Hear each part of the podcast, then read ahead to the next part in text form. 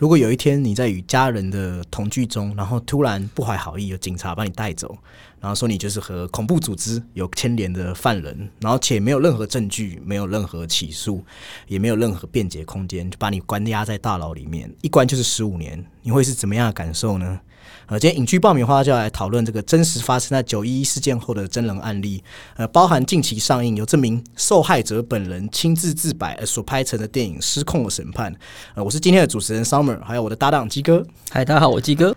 我们今天要讲的是《失控的审判》。然后，呃，这个故事就是跟刚才前情提要一样，他这个来自那个中东毛利塔尼亚，有个男主角叫做萨拉西。呃，他有一天就是在和家人聚会的时候，突然有那个美国还有那个当地政府的人把他带走了，然后就是说他是跟这个恐怖分子有挂钩，然后就把他带去呃从约旦开始，然后带后来转送到这个古巴监狱。对对，然后他中间就是说指控他跟这个九一一事件有密切的关联。然后呢？其中他在这段期间，他就像前面讲的，他并没有被任何的呃有直接证据可以证实他跟这个恐怖组织有关联。然后他就在这个期间，他甚至被呃算是刑求，对刑求，而且中间也没有任何的起诉。对，而且后来就是有这个人权律师出现，由这个朱蒂佛斯特演的，对，然后还有那个雪莉那个伍德利，就之前演过那个分歧者的那个女主角。然后他们就是算是这个所谓现在说这个人权律师，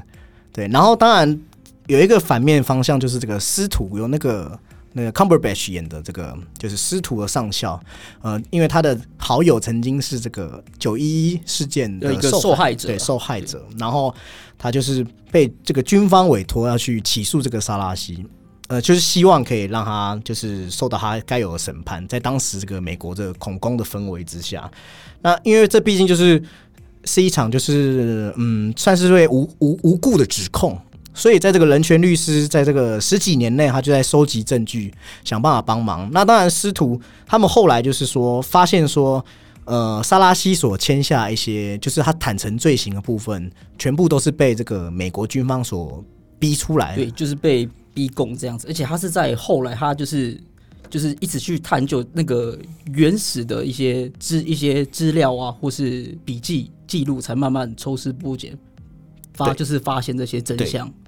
然后那个 Cumberbatch 的这个军官，他也是里面演的就是非常就是正义的一个性格，就是他没有被蒙蔽，所以他最后自己放弃了这个起诉的机会。那当然，这个萨拉西就是如真实事件一样，他后来就是顺利的出狱了。然后他也写了一本书，叫做《我在关塔纳摩的日子》，就是里面讲了这段，就是算是我觉得算是惨无人道的岁月啦。对，那这部电影就是类似，就是说帮助一个呃被无故指控的人，呃，然后证明他清白的故事。那基哥，你看完之后有什么感受？其实我觉得你要想象自己就是。就是可能犯下什么滔天大罪啊，或是面临像那种像萨拉西一样的困境，其实比较困难，因为他已经比较像是那一种那种国际战争犯，或是他是那种恐怖分子的指控。对，但我觉得就是你可以想象成，就是就是我们其实，在生活上多多少少，你可能会被冤枉误会的经验。哦，那种感觉非常对啊，这个那感觉其实很不好。你当下可能会帮自己做。呃，做辩解嘛，或是做一些，或是碍于场合，你会做出一些妥协。但其实不过，但不论你做出什么反应，其实当下那个感受一定很糟。那更何况他是就这样子突然，等于是人间蒸发，而且一关可能只是十五年，然后在里面被毒打星球这样子。呃，据说他的家人其实在他被带走的前几年期间，甚至不知道自己儿子就在哪，连在哪都不知道。其实用鸡哥刚才这个形容，我觉得非常的。到位，就是说小时候我们都有被妈妈就是冤枉乱骂的时候，那这个对萨拉西来说，他等于就是被冤枉，还被关禁闭，只是这个禁闭非常长，接近十五年的时间。对，那鸡哥看完这部片有什么比较记，就是比较印象深刻的片段？其实我印象深刻的片段，他其实那一段他。他就是他不是有放风的的那个时候嘛？对，他还是旁边都是用布啊栏杆去遮，就就是把它给包起来。啊，对对对，对他有一段是他就是在呃栏杆旁边就拉着栏杆这样子，嗯，然后就是他可能想象有一些海风啊海声的声音，嗯，这样子啊，那对对自由的那种向往，对对对那种自由的向往，但其实他。本该就可以享受到那一些，然后后来又有一幕，他从那个破掉的那个布外面看到旁，就是外面的那个海滩嘛。对对，其实他自由就在他旁边而已，他也是无故进来的。我觉得那个那边的算是镜头语言，就是处理的很好。哦，对，非常的，就是说，就像你讲的，这是本来就属于他的权利，然后却无缘无故被剥夺。加上其实如果呃你对。对我们来说，如果能够用这个同样立场来想，就是家人的部分吧。我觉得你你自己除了身陷囹圄之外，你还不知道家人对这件事情的这种有什么感想。对，那我们等一下就是在讲到这部电影的时候，当然就要讲到一个最重要的事件啊，就是在发生在二零零一年的时候，这个美国这个非常算是史上最严重的恐攻事件，就是九一一事件。呃，谈到这个九一一事件，在当时呃，以我们的年纪来说，大概就是在小学的时候。然后那时候我还记得当天看到那个新闻上，就是看到就是几两台飞机，它是分开来的，然后撞到这个呃世贸大楼，对，双子星大厦。对，那它当时呢，其实是在发生在美国的早上，然后有十九名盖达组织，其实劫持了总共四架民航飞机。那在第一架的时候呢，撞过去的时候。呃，当下其实美国在那附近的时候还没有意识到事情的严重性，然后直到第二部撞入大楼的时候呢，你开始去看到他们就是大楼，而且大楼因为呃不知道原因，就是可能是火烧，也可能是被撞击，然后大楼开始整个坍塌下来了。那这次事件呢，呃，非常的严重，因为总共统计来看，接近三千人死亡或是失踪。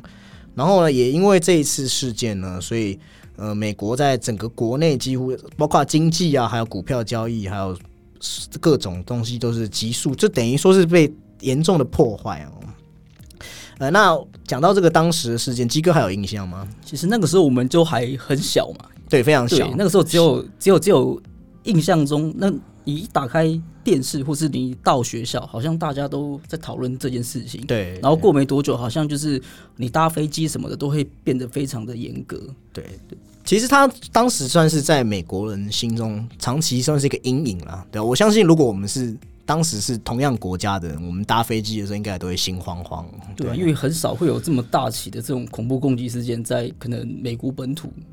对，境内发生好像就是这个是自继他们在美国那边二次世界大战之后，当时日本用那个大型潜艇，然后水上飞机做一些轰炸之后，呃，美国首次遭度遭受这种来自空中的袭击哦，对，非常严重。对他们之后也好像就是通过了很多的法案啊，包括爱国者法案啊，就是为了可能还有一些一些反恐法案嘛。对，我们也知道，其实美国跟这个盖达或是这个塔利班这边。这一直有一些牵扯不清的关系，所以你觉得这个在当时这个来看的话，这个攻击美国的理由呢？其实以攻击的理由来看，就是因为很多那一种盖达组织，或是这呃，或是这一种有圣战主义的一些组织嘛，他们其实他们的宗旨就是要把一些西一些西方世界赶出他们那个一呃，应该是说把那些西。西方国家赶出伊斯兰世界，对。对啊，那就像现在，其实现在其实近期有那种什么 I 那个 ISIS 嘛，对对对，对啊，他们只是一样，就是用比较极端的手法来做这些事情，这样子，对啊，那其实因为我看到好像历史上盖达组织其实一开始是那个美国为了防止那个好像是苏联南下发动战争，哦是哦，嗯，对，而去扶植的一个组的一个组织，只是后来他们就是等于是揭竿起义了，他们觉得好像。好像不不想要再接受这一种西方国家的支配，或是他们在他们的境内扶植一些傀儡政权，所以美国也等于像是曾经算是自己在养敌人，对，就这种概念，从拿石头砸砸到砸自己脚。这样，但其实。呃，因为等一下我们会探讨问题是说，我们从这个包括大家讲萨拉西的这个受害者，那因为我们希望可以在这个节目就是非常客观来讨论这件事。那我们大家会讨论说，在美国或是在这个中东这边，谁才是受害者？那在此之前，我答案会丢给这个鸡哥这个问题。但在此之前，我先做个补充。其实，在九二的九一一，现在讲的九二一，九二一大地震，其实在这个九一一事件啊。其实当时后来结束之后呢，美国其实非常多的相关著作跟探讨，包括其实呃俄罗斯政府、伊朗政府，甚至欧洲的政府，他们也都有就这个事情来讨论。那其实当时有一个有一部蛮有名的电影，算是纪录片，叫做《脆弱的变化》。哦，对对，它就是阴谋论嘛。对，来讲这个事件是个阴谋论。那阴谋论其实综合呃，包括脆弱的变化。有指出一点，但其实阴谋论有主要有两个观点。第一个观点是因为当时大家都知道，包括石油，还有美国需要出征伊拉克的理由。那所以第一个个观点是说，他们觉得说美国其实是预先知道这个恐怖事件、恐怖攻击事件的，他们故意不去做预防。那呃，怎么说呢？因为其实大家都知道，如果今天假设好了，你要劫台湾的飞机，或是即使是台湾维安，搞不好没有像美国这么精精细的国家，但是你要带枪支上去，有出过国的人都知道不容易吧？你要带个饮料上去都有难度。好，那等于说在安检这关，呃，他讲了十九个人劫持四架民航飞机，他们在没有枪、可能带小刀的情况下，他们真的有办法，就是完全的挟持住四架飞机吗？其实是非常的难的，因为有难度，对，有难度。整个飞机人群起围攻，其实都都都有可能就是就只阻止这个恐怖攻，因为确实有有发生过这个飞机乘客阻止恐怖攻击的事件。对，那再来就是说呢。在发生的当下，就是就是美国明明就可以有一些呃防护的措施，例如说，当以一个国家为安的时候，就是如果说假设今天在台北一零一附近，呃，这个或是在一个应该不会在一零一，在领空附近的时候，那其实就国家就可以把它击落击毁，来减低伤害。但是美国却是没有做任何的防护动作，就让它这样。但也有一点说法，就是因为那个时候当时都太混乱了，哦，也有可能你在对。在那个那么密集的地方把它击落，也有可能会造成更大的伤害，所以他们可能一开始是想说怎么样去补救到正啊，对，反而错失了那个时间也不一定。对，然后还有一个蛮有趣的现象，就是说我们讲了嘛，有十九名恐怖分子，只是据传其他国家他们是有找到。呃，后面有找到好像是九名的恐怖分子是生还的状态哦，这很很奇怪啊！这个整个大楼、整个飞机的人全部失事了，恐怖分子却还在，那这是怎么样？所以有第二个观点就是认为说，呃，当然这个非常的呃邪恶的一个观点，认为这整起事件都是美国的自导自演，而且加上宾拉登他们所指控的说，宾拉登其实宾拉登从来都没有亲自说过，对。他有包括盖达组织的发言也是否认的，对对对 对，只有一封信件，但是是美国政府公开的。对，那就是说，美国当时为了有一个顺利出征这个伊拉克的理由，但其实我觉得这个出征理由也非常奇怪。阿富阿富汗发动恐怖攻击，然后美国就说你伊拉克有提供武器攻击他，对，所以我出兵打你这样。对，那个时候的说法好像是有什么大规模毁灭性武器嘛？对，所以你小布希是就是。没有揉好眼睛看错敌人，是不是这样？就是杀红眼。对，那这个阴谋论就是说，其实当然我们就会讨论到一个观点：民众当然是无辜了，当天的受害者那个没话讲，这个绝对没话讲。但是从这个更高层级，这个所谓的国与国之间，就是谁才是受害者的？基哥你怎么看？其实。谁才是受害者？我觉得这个，因为这个东西可以牵扯到很多东西，暧昧不明。对，非常暧昧不明。我觉得就是要看在你站在什么立场，或是用什么这样的角度看。对对对。那你看，像那些可能打着圣战名号的的那些极端分子，在西方世界眼中，他一他一定是一个很大很大的威胁。对对啊，但是在那些伊斯兰国家的平民眼中啊，些那个那个西方国家对他们出兵，也有可能只是为了支援。或是像刚刚讲的，就是他只是为了干预内政，或是增加盟友等等。对我觉得，这个这个就是真的是要看你在什么样的环境中生活生存，对，或是你从小呃被灌输怎怎么样的理念，对对啊。诶，其实国与国之间，它都有它的出发点嘛，对啊。那当然，美国可能会有他们所谓的利益。那在阿富汗或是这边，其实他们也是要做出反击的。所以，其实当嗯，我自己的想法是这样啊，当以暴制暴的时候，这个很难去找出对错，我们会让那个仇恨一直延烧，对仇恨继续扩大，对，所以我们就当有暴力发生，我们就是我们就把它归纳在两边都有错吧。那探讨到这个所谓受害者。的问题就是我们回归到刚才电影讲萨拉西这边，萨拉西到底是不是受害者呢？那因为其实美国我们可以理解，美国在当时的氛围之下，非常想要赶快找到可以定罪，或是找到这个案件的呃始作俑者吧，可以这样讲。那其实嗯，从很多部分来看，确实萨拉西当时是有值得被美国怀疑的理由。呃，我们这边从这个呃，因为之前在讲这期节目之前，我有看过那本《我在关塔那摩日子》，那前面他其实一开始是一个离乡背景工作十二年，他大部分日子都在德国度过的。那他也在加拿大待过一阵子。那他第一次其实被拘留的时候，电影没有演到，他第一次是在塞内加尔被警察拘留。那后来呢？还有他那时候第一次是被怀疑跟那个洛杉矶国际机场那个叫千禧年阴谋，就一起可能会发生的恐怖攻击有关。那后来他又被拘留两周之后，被当地政府证明他的清白，释放。那后来在二零零一年这个九一一事件发生之后，他才就是他才就是进入到我们刚才讲的这个故事的环节。那他为什么会被起诉呢？其实主要是因为他跟这些塔利班的人曾经有接触过。对，那接触的理由有一次是据据说是因为父亲生病，所以有一些金钱上来往。那还要早期，他是因为他曾经是呃有加入过这个组织，电影里面也有讲到吗？对，有对，那那那些一些暧昧不明的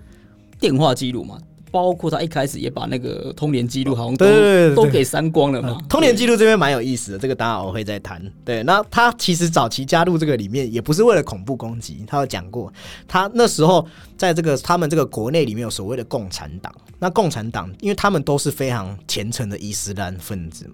那共产党会有一些激进分子想要控制他们，或者是禁止他们信奉自己真教，所以他还加入这个所谓的这种这种这个叫做塔利班还是什么的。那后来因为圣战士他们为了起哄，所以他们在国内就发生就是内算是内战、圣战这有的没的。那这个萨拉西就退出了，但也因为有这一段，就是你知道，就会加深他的嫌疑哦。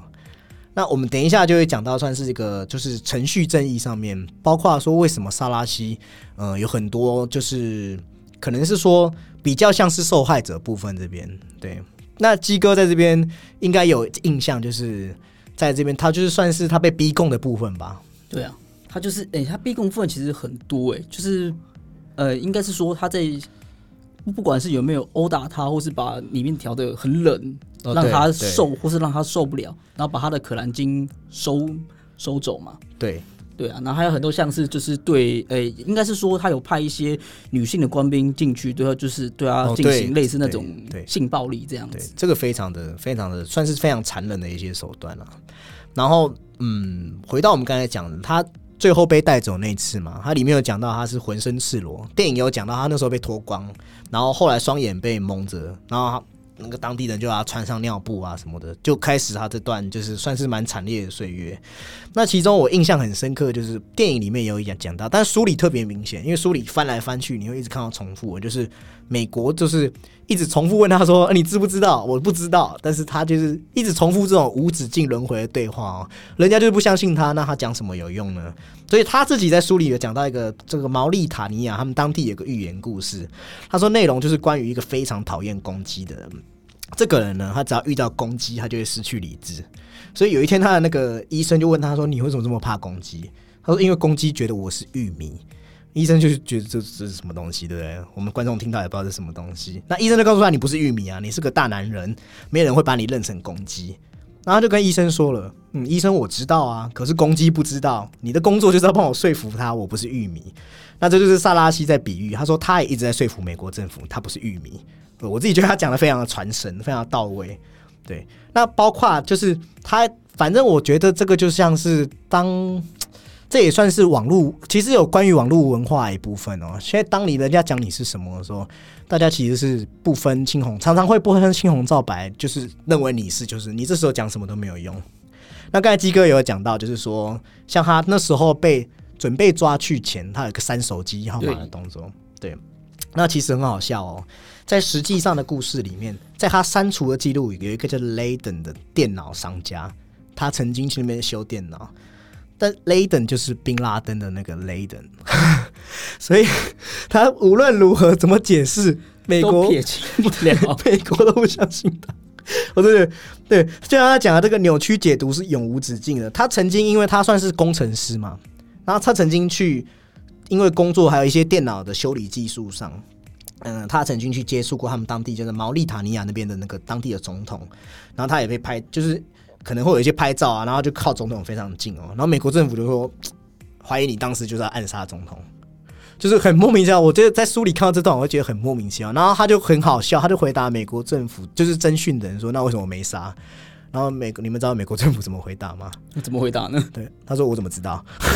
就是无所不用其极，一定要定你的罪啊。”对，然后他在那个对话里面，他跟他的兄弟，那个兄弟可能也是有曾经有跟圣战士接触过，然后他们可能有讲他们的对话中有讲到糖，或是像是给咖啡加奶精什么之类的这种东西，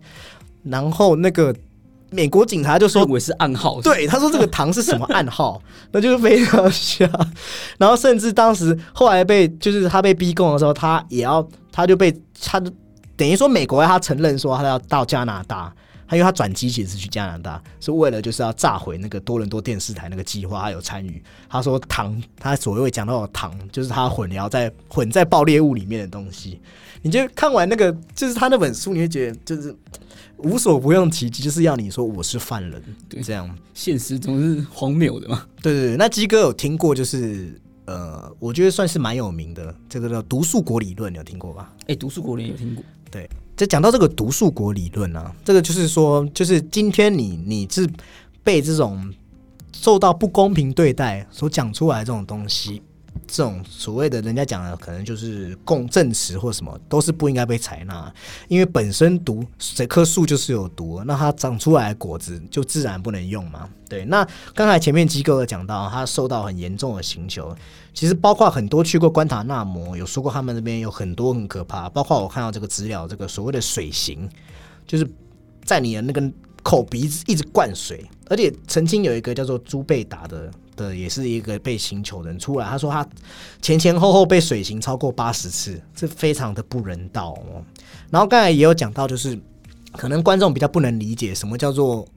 呃性骚扰式的刑求，对对，因为电影中你会看到女生像是就是算是一种就是骑已经快要骑到他身上这种感觉。那其实，在穆斯林的男性里面。他其实就是说，当你结婚之后，是有不能跟其他女子进行身体接触的禁忌。那根据这个后来这些虐囚事件的资料，也证实这些囚犯的指责。最夸张的是，曾经有美国女兵用颜料假装是自己的，就是那个那个来的那个鞋。对，大家知道那个来，对，知道我的意思。然后就是抹到这个犯人的身上，然后意思就是要，意思是说他的这个所谓的这个宗教就这样。破灭就是有点像是用玷污的方式啊。对，然后当然对于这些像我们在片中看到萨拉西，他是多么信仰虔诚的人，他们内心怎么会好受？对，非常的可怕。然后加上刚才鸡哥也有讲到，它里面就是里面有他们其实是参考一些早期共产主义控制敌人的技巧，就是最常讲剥夺你的睡眠。对，书里有讲到，他每他在剥夺睡眠那段期间，每十分钟就把他叫醒一次。你你这样维持个一个月，你会不会疯掉？是我肯定疯掉。然后还有讲到操控温度嘛，让你觉得忽冷忽热。然后最可怕就是一直播音乐。其实萨拉西记忆力很好，他说他记得那首歌叫做《Let the Body Hit the Floor》，就是他说他就一直播那首歌。你们网络。呃，有兴趣可以收听，它是一首很像重金属音乐的东西，而且这个歌这个歌名也非常贴切。对对对，所以我们就会回到我们要讲的主题，这个关于受害者还有这个程序正义。鸡哥，你怎么看这个程序正义？这个好像在台湾也都是一直被拿出来讨论的话题。因为今天这部片其实是他讲的是那种呃，程受到应该是说这种违反程序正义被迫害的嘛。但其实，在历在历史上，其实是有一个反例啊。哦，是对。那有一个案，其实蛮有名的，他也是在美国叫辛普森案。嗯，有听过。对，就是一个运动球员。对对，一个那个 O.J. 辛普森。对啊，因为他在刑事审判的时候，他所有的证据其实都对他相当的不利嘛。嗯。像像是他曾经买过刀啊，然后他有家暴过他的前妻啊。等等，然后还有一些现场采集的 DNA 脚印这样子。不过最后最后让让让这起案件没有办法让他定罪的，就是因为那个那个那个时候他的采采取到的那个 DNA 其实保管是有一点呃，就是算是保管不当，是有瑕疵的。然后再加上那个证物其实是不当取得的，是他们翻墙进去拿到的。所以你即便有这些东西，其实呃，因因为这个。程序上的这种瑕疵失误，然后最后其实让他获判无罪啊。那其实到最后，其实呃，民调最后是显示，其实很多数的人都认为他有罪。嗯，对，那其实他这个比较有趣的是，他当时，诶、应该是说，因为他的身份是黑人嘛，对，所以其实很多这个判决刚出来的时候，很多黑人其实是带是带着那种种那种种族主义的哦角度在看，他们觉得这是一种胜利。可是就是你时过境迁，就是你时过境迁之后就发就就就会发现，哎、他应该是个罪人。其实每个案件好像都会受到这个当下社会氛围的影响。呃其实刚才基哥有讲到一个重点，就是他讲到辛普森案的时候，提到一个特别的关键字，叫做民意。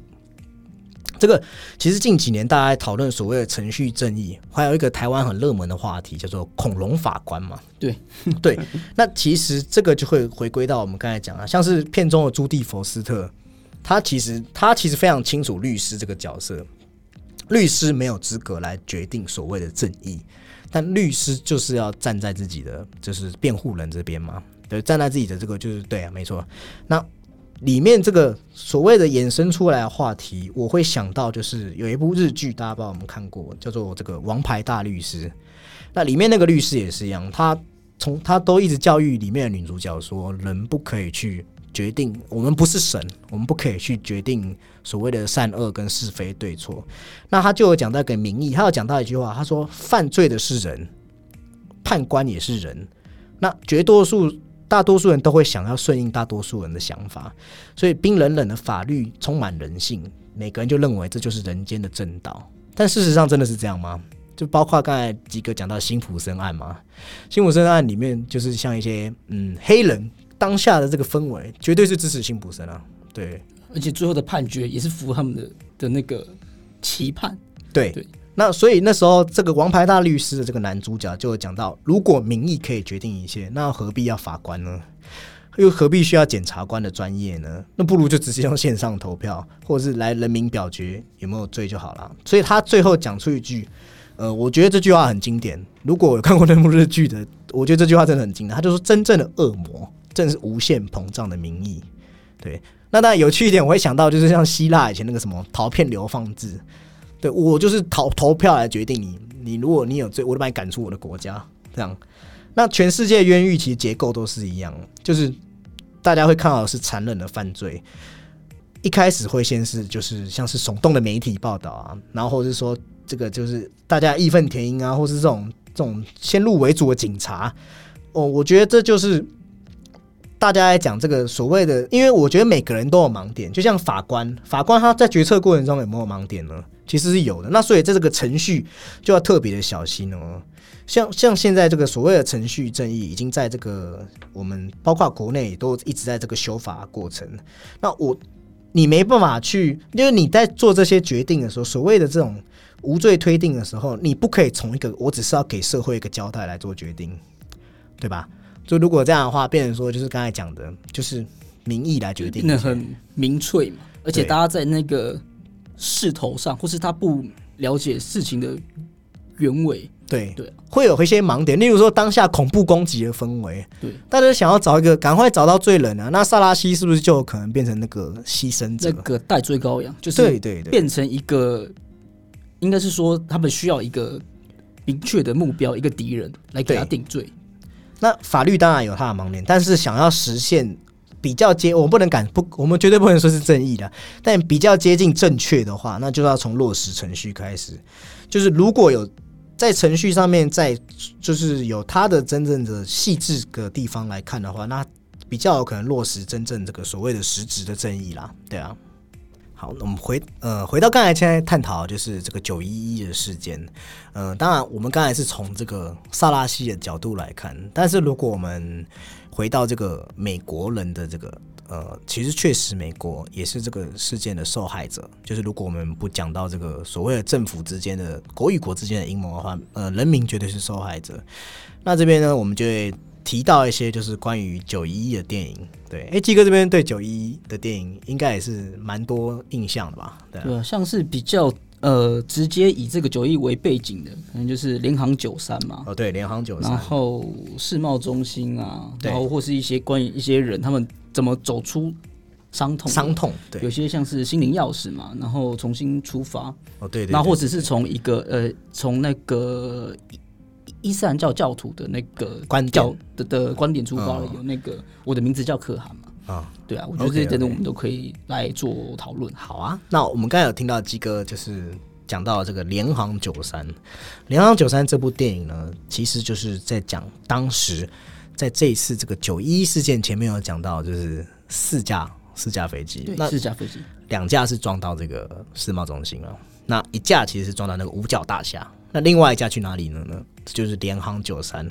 呃，其实这个也是一个小小的意外，它本来是一般预定从这个纽泽西要飞往旧金山的的这个，然后但是它原定八点起飞，却延迟到八点四十二才开始，因为这个四十二分钟的延误，所以这班班机成为当日唯一没有让恐怖分子达成目标的班机。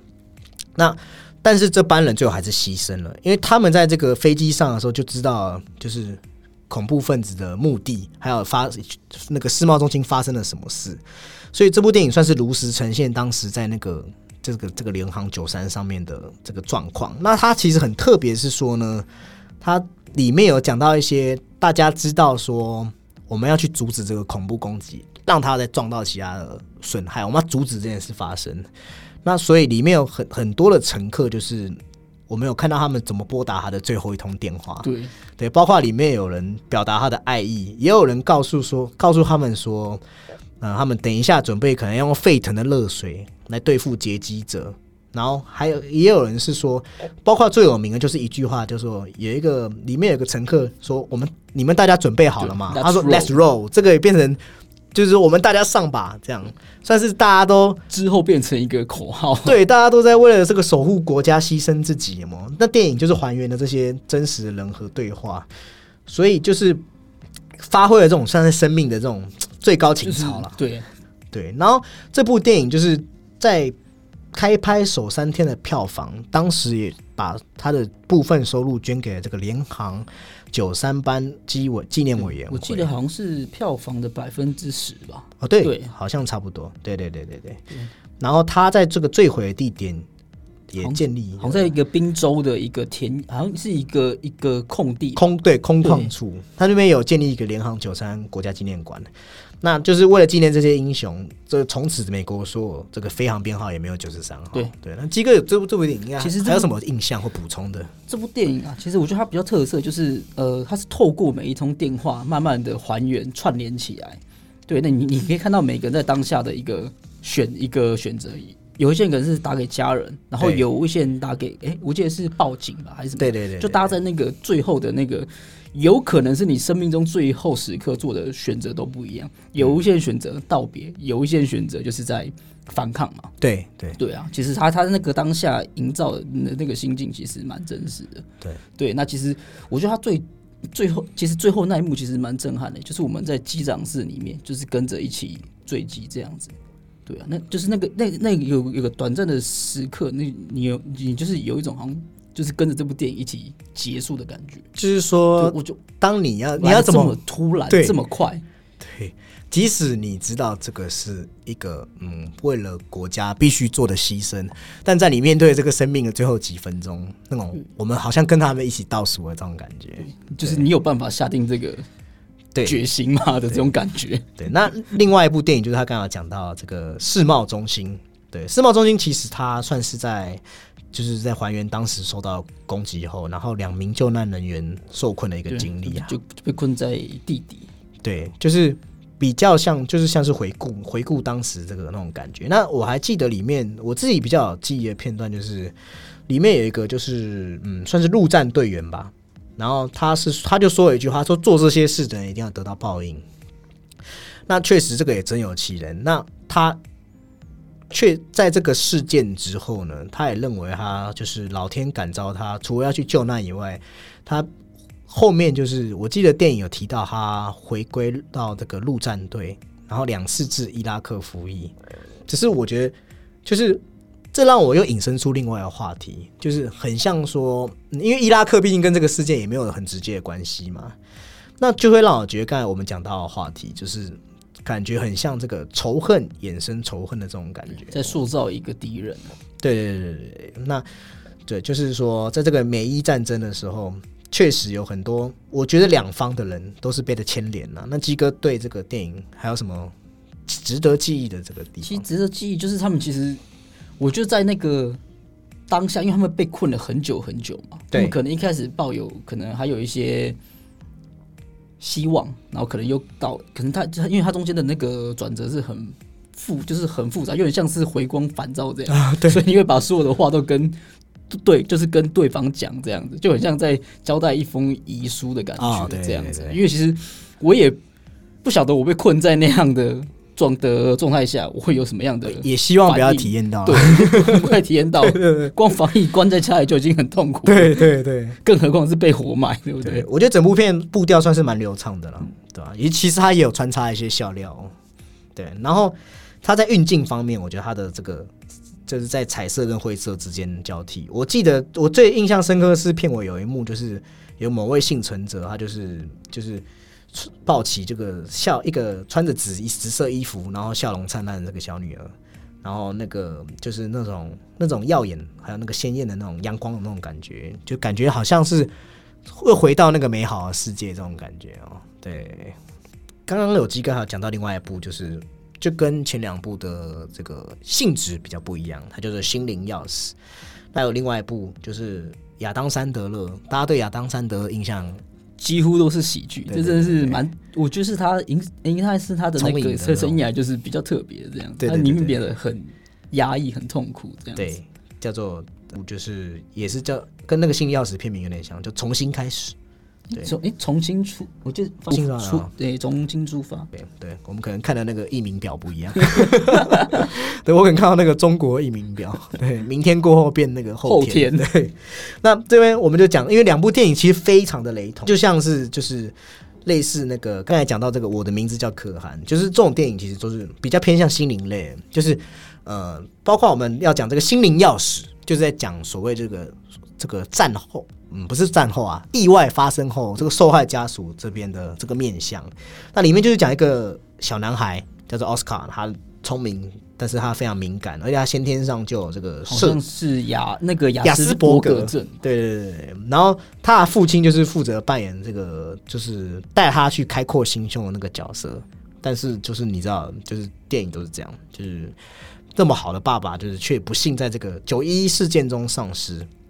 那当然啊，失去父亲，奥斯卡变得更加自闭。那事发一年过后，他有一天就是无意间发现一个蓝色瓶子，然后里面有署名一个叫 Black 的的信封和钥匙，他觉得这是父亲留下来的讯息，所以为了延长对父亲的思念，他决定在这个纽约五大城区，就是在茫茫人海中寻找跟手中钥匙相对应的的这个秘密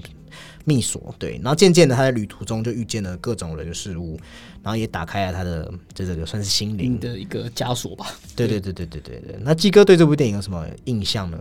对啊，因为我其实呃，我觉中间我觉得那个有一个转折是比较难过的，是他对他的母亲嘛，就是对他妈妈说出，对他说出，哦对我希望在那栋大楼的是你，不是他。对，就是他说我希望死去的是你，不是爸爸这样。对，然后包括是那个他爷爷嘛，就他爷爷好像也是有一些创伤，就是嗯不能开口讲话。他最后也是把他算是把他赶走了。嗯，对，因为好像因为就是这整个他的那个状况越来越糟糕这样子。但其实最后他是发现，呃，他妈妈其实都在他拜访之前就一路的去帮他，就是诶、应该是算是帮他做探路的对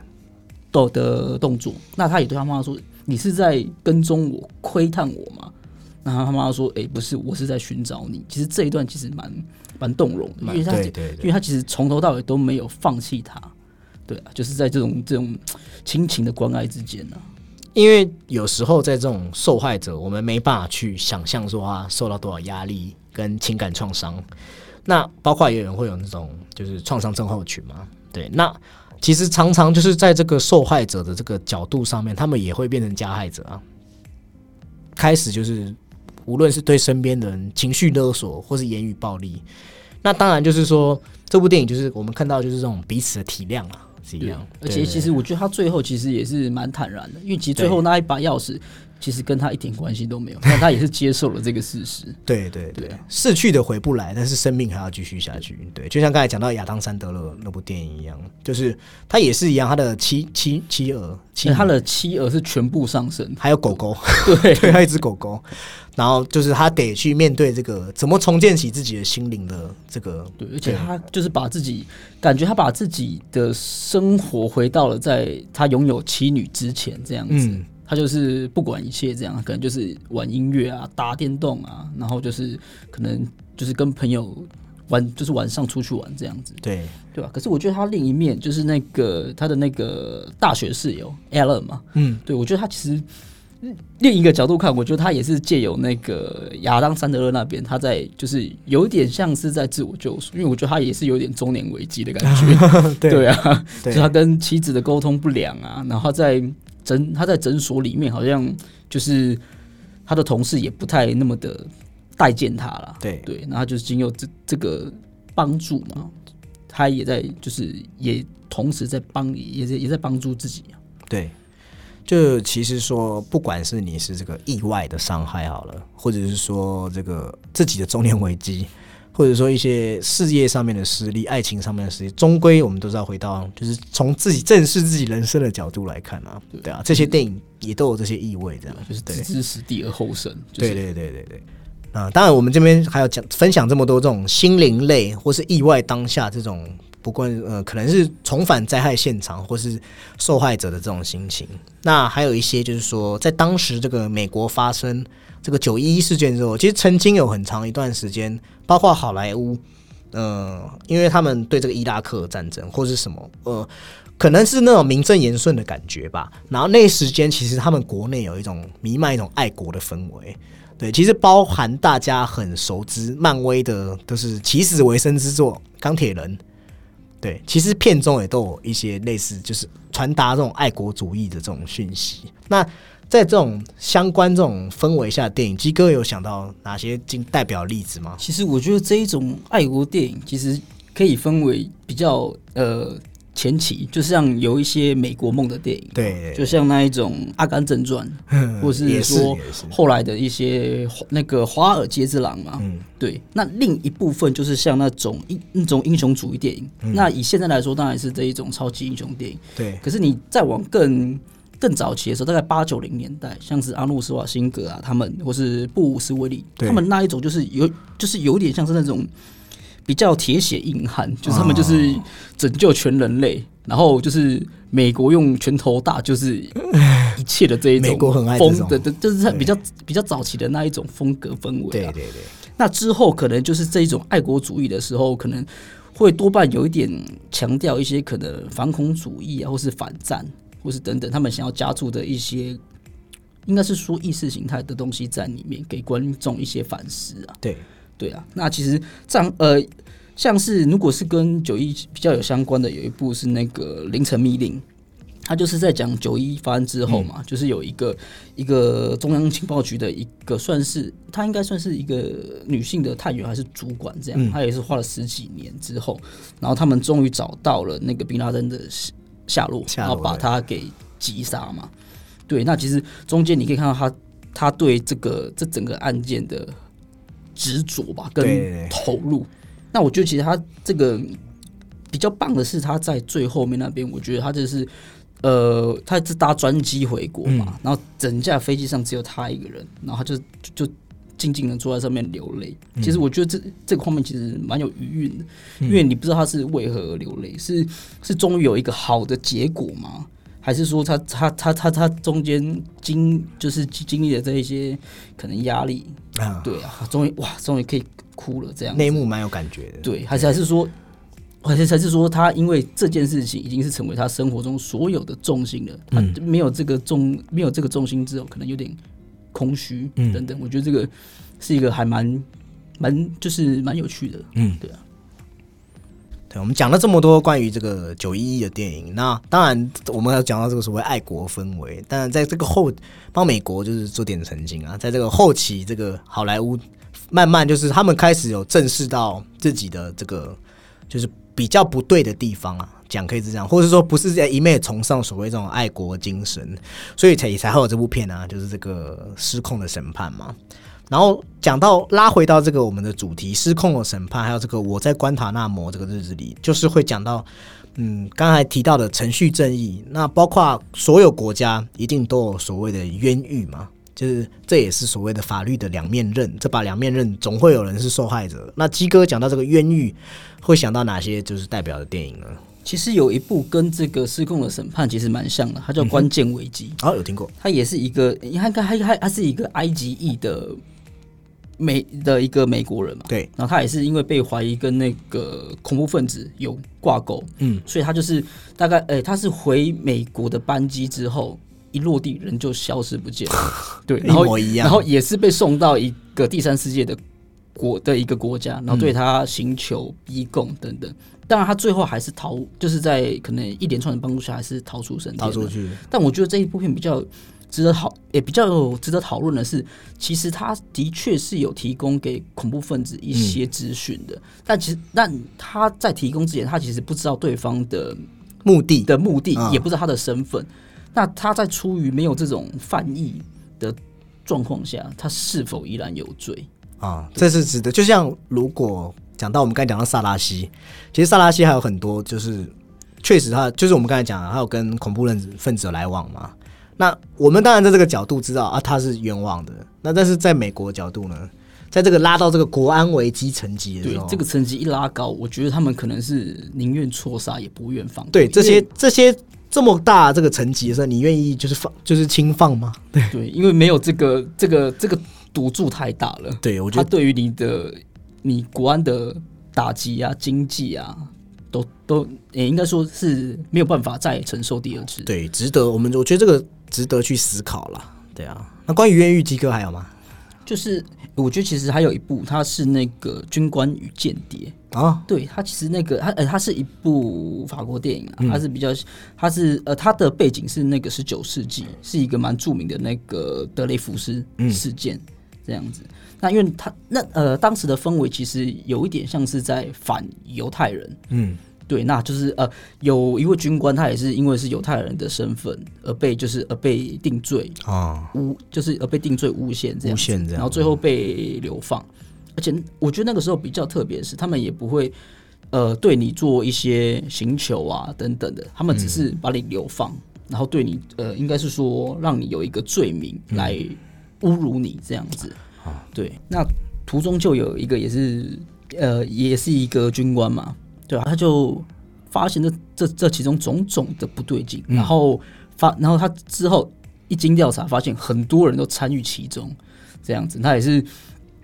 不惜冒着自己的生命危险，或是仕途的危机，然后最后把他给。戳就是把它给戳破了，嗯，因为当时的氛围其实怎么说呢？就是他们有一些那种法兰西民族主义非常的高盛啊，对，所以他等于不只是跟这些牵扯其中的军官为敌，就又回到这个社会身份上，然后是他等于是跟整个人民为敌这样子。大家觉得你一个法国人，你怎么可以站在犹太人那边呢？而且他还是个间谍。最后就变成我们刚才前面讲，的，就是又是民意来决定这些事情，这样。对。然后就是有一部，诶，应该我不晓得大家有没有看过这一部，这个是《捍卫正义》，它是一个比较呃，算是有点年代的片呐，对啊，有点年代，我有看过，就是丹佐华盛顿嘛，他就饰演一个拳击手嘛，他从小就受到这一种种族歧视的一个对，诶，应该是说从小对他。从小就在这样的环境氛围、歧视氛围这样长大，这样子，他内心充满仇恨。其实，即便他后来，我记得他好像退役嘛，然后再成为拳击手，他其实都是用这种恨来当做养分。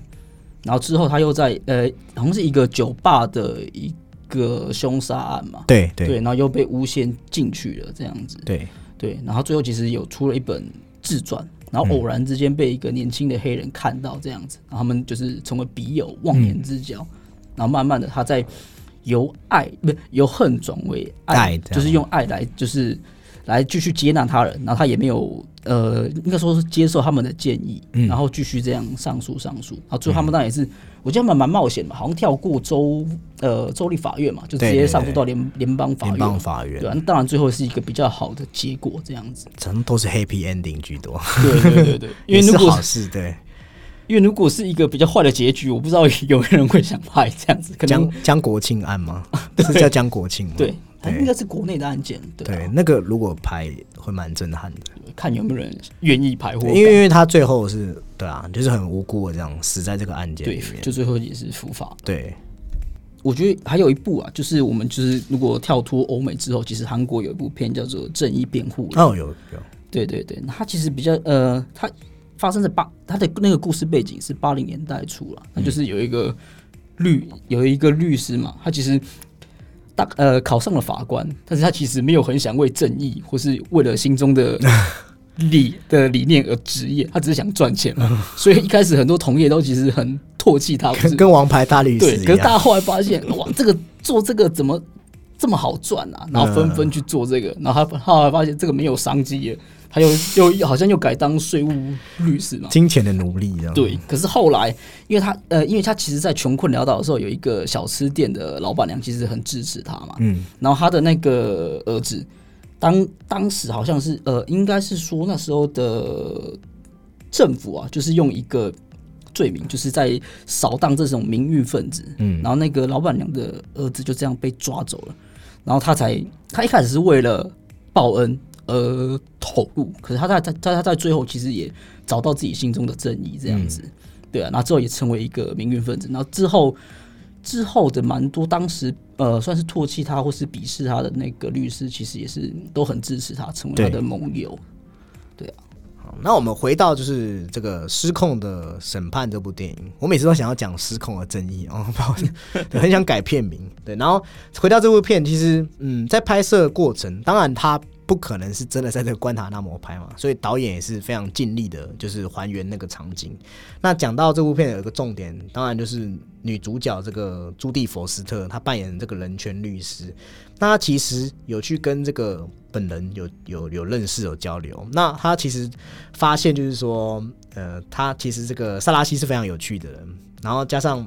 萨拉西跟他见面的时候，就有跟他讲说，就是他对他他说我知道你是谁，然后他他讲到一部片，就是他一直提在朱蒂佛斯在一九九四年有部叫做《Maverick》的片的那个对白，对，台湾好像翻《超级王牌》。对，那朱蒂佛斯会开玩笑说他非常的生气，因为他说我其实不是只有演这个啊。对，那他的萨拉西其实之前就是包括这个律师叫他复述他被审判中的事情，他也有讲到说，那这就是像问那个查理辛，查理辛有约会过多少女人一样。查理辛是美国一个演员，啊对私生活非常混乱混，乱的一个人，对，那你就知道说萨拉西其实对美国文化是有涉猎的。那我去查一下资料，其实他在这个电影好像隐约透露这个讯息，他在后面好像跟一些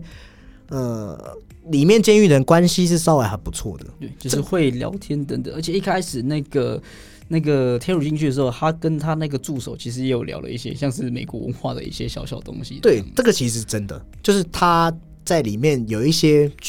里面可能是不是那些行刑官，他们在里面是有感情的。他甚至说有人就是确定是工作最后一天的时候还有哭的，他在书里面有写到，就是非常感伤。那他们其实也有一些看电影的时间。他说他记得他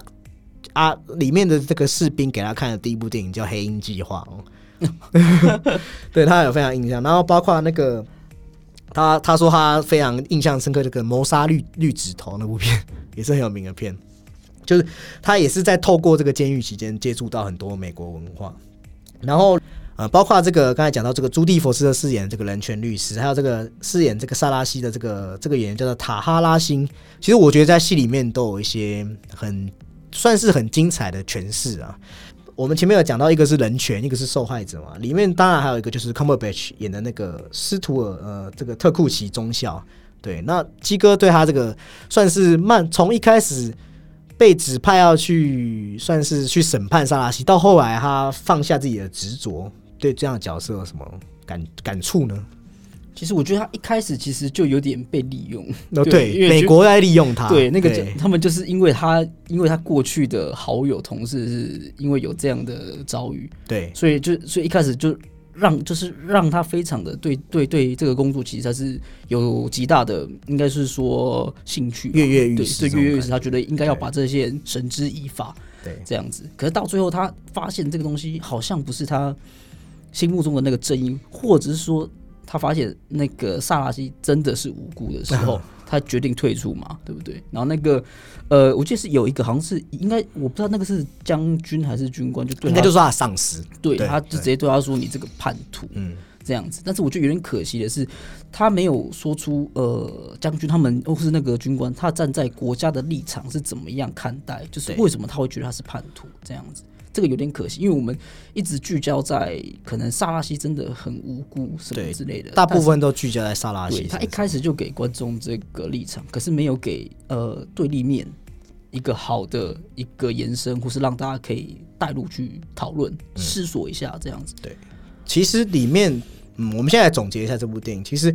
在我看来有两有两个非常有趣，呃，有两个可以值得一提，就是刚才讲到这个朱蒂佛斯特演的这个 Nancy Holland，就是一个人权律师，包括他搭档这个雪莉伍德利演的这个 Terry Terry Duncan。那其实一开始 Terry Duncan 比较像是那种我们呃，算是这个丛林中的小白兔，他想要相信人性美好。那一开始 Judy Foster 只是一个想要打胜仗的那种感觉，他就把它当做也是一个案件在工。作要赢对，可是最后你会发现，呃，那个 Terry 发现他签了那个自白书对他以为这个萨拉西是坏的时候，非常坏的时候，反而是那个 Judy Foster 的那个角色，他愿意去看看这个，呃，应该是说证据到底是站在哪一方这样子。对他可以，就是我觉得这也在讲演出两个这个算是这个律师，或是这两个对他们在这个处理事情上的老练程度。我觉得说，就是说这个 Judy Foster 还有这个这个 Terry Duncan，他们心中这把尺的这个强度不一样。呃，Judy 始终有自己的理念要去捍卫，即使一开始看起来不近人情，但是当他知道萨拉西的呃遭遇的时候，他发自内心想要给予他一个拥抱。那当然，这个 Terry Duncan，我们知道她绝对是个非常良善的女孩，因为她最后也回来了。但是她中间的那个动摇，我觉得这部片呈现的非常好。但另外一点比较，这部电影值得去，嗯，我觉得算是缺点的部分，就是说刚才鸡哥讲的，其实我们非常除了看到萨拉西很可怜之后，我们是不是也可以看到另外一个角度？美国基于什么原因有必要做出这样的防防防范，或是说在这个萨拉西是否真的有罪这部分，其实可以留一点留白或是悬疑的空间，不然，嗯，感觉这部电影比较吃观众啊，因为有人会喜欢这种人权的电影嘛。但是如果你是个就是在剧情上面，它会让你觉得说稍微失去了一点期待感。对，就是对给你一点留白。对，那我认为这部电影，当然啦，我的内心是有感触的，就是说，包括好像再重新回到我们小时候所看到那个曾经爆炸的大楼，那我们回到那个现实，我原来这个美国人受害这个意外，还有另外一边的受害者，我觉得这算是一个另外一个启悟跟启发，当时的年纪绝对不会想到的事情。那这部电影算是很忠实的还原这件事。那我觉得萨拉西，我还是要再讲一次，饰演萨拉西的这个演员，这个塔哈拉辛，虽然我们对他认识不多，但是我觉得他真的非常演得非常到位哦。包括在这个萨拉西他本人在书中有讲到一句话，他没有对任何人，包括星球人，他没有太多过于的仇恨。他真正的愿望就是希望，当大家嗯，应该是说有一天有这个机会，可能在天上或什么，大家可以坐下来好好聊一聊。对，那我觉得萨拉西里面有演出这样的，就是